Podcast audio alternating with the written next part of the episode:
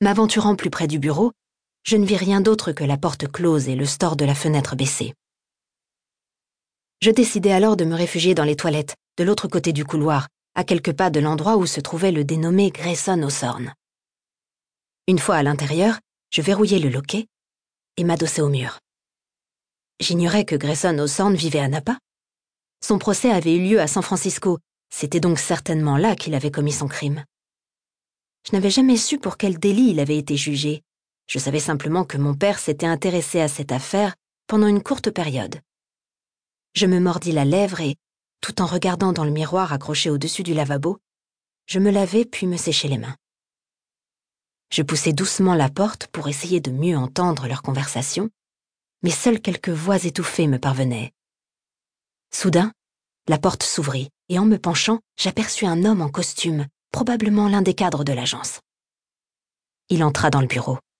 Il ferma derrière lui sans se rendre compte que la porte était restée très légèrement entrebâillée, ce qui me permettait de saisir quelques mots. Collé contre la porte fissurée des toilettes, j'essayais de nouveau d'entendre leur conversation. Vraiment, Kira, ta curiosité est scandaleuse. C'est une violation de la vie privée, et pire, cela n'a aucun intérêt. J'ignorais la voix de ma conscience et me remis à écouter. Je chasserai vite cet acte peu glorieux de ma mémoire, et puis après tout, personne d'autre que moi n'avait besoin d'être au courant. Quelques mots me parvenaient. Pardon, criminel, ne peut pas donner, cette banque, malheureusement. Criminel? Ça devait forcément être Grayson Hawthorne. Quelle étrange et improbable coïncidence. Je ne savais presque rien de lui, à part son nom, le fait qu'il avait été accusé d'un crime et que mon père avait été l'un de ceux qui l'avaient utilisé comme un pion. D'ailleurs, Grayson Hawthorne et moi avions ça en commun. Avoir été un jouet dans les mains de mon père. Il avait ruiné tant de vies avec si peu de remords qu'il était rare qu'il se souvienne du nom de ses victimes. Quoi qu'il en soit, j'étais en train d'écouter aux portes dans les toilettes d'une banque et ma curiosité maladive ne me semblait pas être une raison suffisante pour justifier ma conduite. Je respirai profondément, puis m'apprêtai à sortir quand j'entendis le grincement d'une chaise, qui cessa aussitôt. Ils venaient certainement d'ouvrir la porte, car à présent j'entendais clairement leur discussion. Je suis désolé, monsieur Hawthorne, je ne peux pas approuver votre demande de crédit, disait le conseiller, la voix pleine de remords. Si vous aviez davantage de valeur ou d'actifs. Une voix grave lui coupa la parole, celle de Grayson sans doute. Je comprends, Merci pour votre patience, monsieur Gellard. Avant de refermer la porte des toilettes, j'eus le temps d'apercevoir la silhouette d'un homme grand, aux cheveux bruns, vêtu d'un costume gris. Je me lavai les mains une fois de plus pour gagner du temps, puis quittai cet endroit exigu. En passant, je jetai un coup d'œil rapide au bureau et vis un homme assis, en costume cravate, absorbé par ce qu'il était en train d'écrire. L'homme en costume gris était donc bien Grayson Hawthorne, et il avait certainement déjà quitté la banque. Je fis quelques pas dans la rue par cette magnifique journée d'été, puis montai dans ma voiture. Je pris une minute pour observer par la vitre le cœur de la ville historique. Tout était parfait. Des stores immaculés ornant les devantures des commerces, aux pots de fleurs multicolores décorant les trottoirs. J'adorais Napa, du centre-ville jusqu'au quai. J'aimais aussi la campagne environnante avec ses vignobles croulant de fruits mûrs jaunes vifs en été et ses fleurs sauvages en hiver, les fameuses moutardes blanches. C'était là que ma grand-mère s'était retirée après le décès de mon grand-père. Là que j'avais passé tous mes étés, dans cette petite maison avec son immense perron qui donnait sur Seminary Street. Désormais, je la voyais partout. J'entendais sa voix, et je sentais en moi son esprit tendre et magnétique. Ma grand-mère se plaisait à dire Aujourd'hui, c'est peut-être une très mauvaise journée, mais demain pourrait être le meilleur jour de ta vie. Tu dois simplement patienter avant que ce jour n'arrive. J'inspirais profondément, comme pour chasser la solitude qui me gagnait. Oh, mamie, si seulement tu étais encore là. Tu me prendrais dans tes bras et tu me dirais que tout va bien se passer. Et comme ces paroles viendraient de toi, j'y croirais. Je fermai les yeux, me laissai aller contre l'appui-tête en chuchotant. Aide-moi, mamie. Je suis perdue. J'ai besoin de toi. Fais-moi un signe, dis-moi ce que je dois faire, s'il te plaît. Les larmes que je retenais depuis si longtemps brûlaient mes paupières et menaçaient de couler. Au moment où j'ouvris les yeux, un mouvement dans le rétroviseur côté passager attira mon attention. Je tournai la tête et découvris un homme grand, bien bâti dans un costume gris. Grayson O'Sorn. Il se tenait debout contre l'immeuble proche de ma voiture, à droite de mon pare-choc, le meilleur emplacement pour que je puisse le voir sans bouger. Je m'enfonçai juste un peu dans mon siège, me penchai en arrière, puis tournai légèrement la tête pour le regarder. Adossé au mur, les yeux fermés, il avait l'air effondré. Et, mon Dieu, il était époustouflant. Il avait la carrure somptueuse d'un chevalier portant une armure.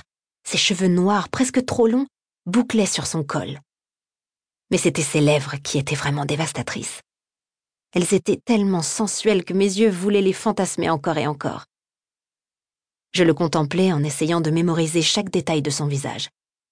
Puis mon regard se mit à voyager sur sa silhouette majestueuse. Son corps était en parfaite harmonie avec sa virilité intense. Il était musclé et élégant, avec des épaules larges et une taille fine. Oh, Kira, tu n'as pas vraiment le temps de reluquer des criminels sur le trottoir. Tes problèmes sont un tout petit peu plus urgents. Tu es à la rue, et soyons honnêtes, complètement désespéré. Concentre-toi donc là-dessus. Je me mordillais la lèvre, incapable de le quitter des yeux. Quel crime avait-il commis? J'essayais de détourner mon regard, mais quelque chose en lui m'attirait. Et ce n'était pas uniquement sa virilité saisissante qui me captivait tant.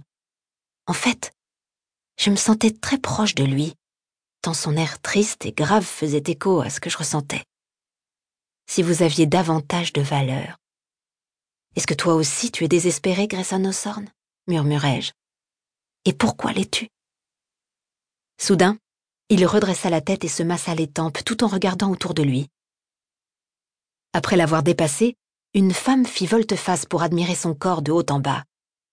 Il ne la remarqua pas et, heureusement pour elle, elle se retourna juste à temps pour éviter un lampadaire. Je pouffais intérieurement. Grayson fixait toujours l'horizon.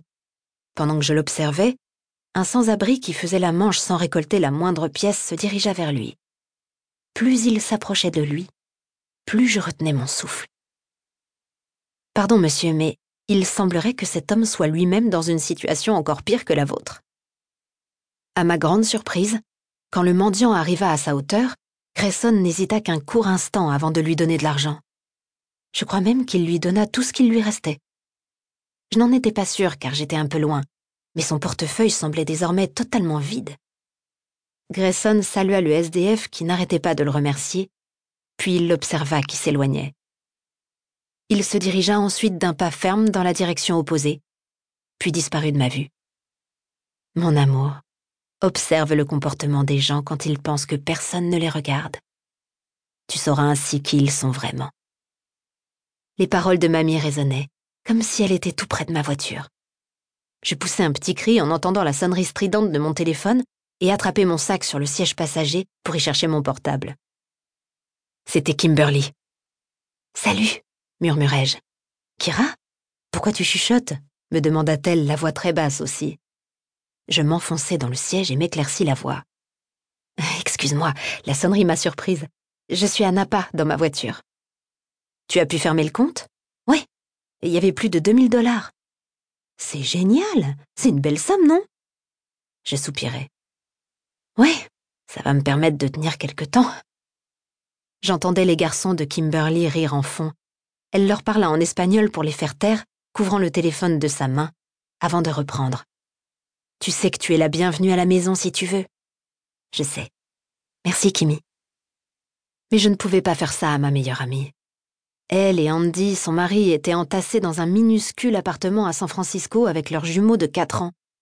À 18 ans, Kimberly était tombée enceinte, et lorsqu'elle avait appris qu'elle attendait des jumeaux, ça avait été un choc.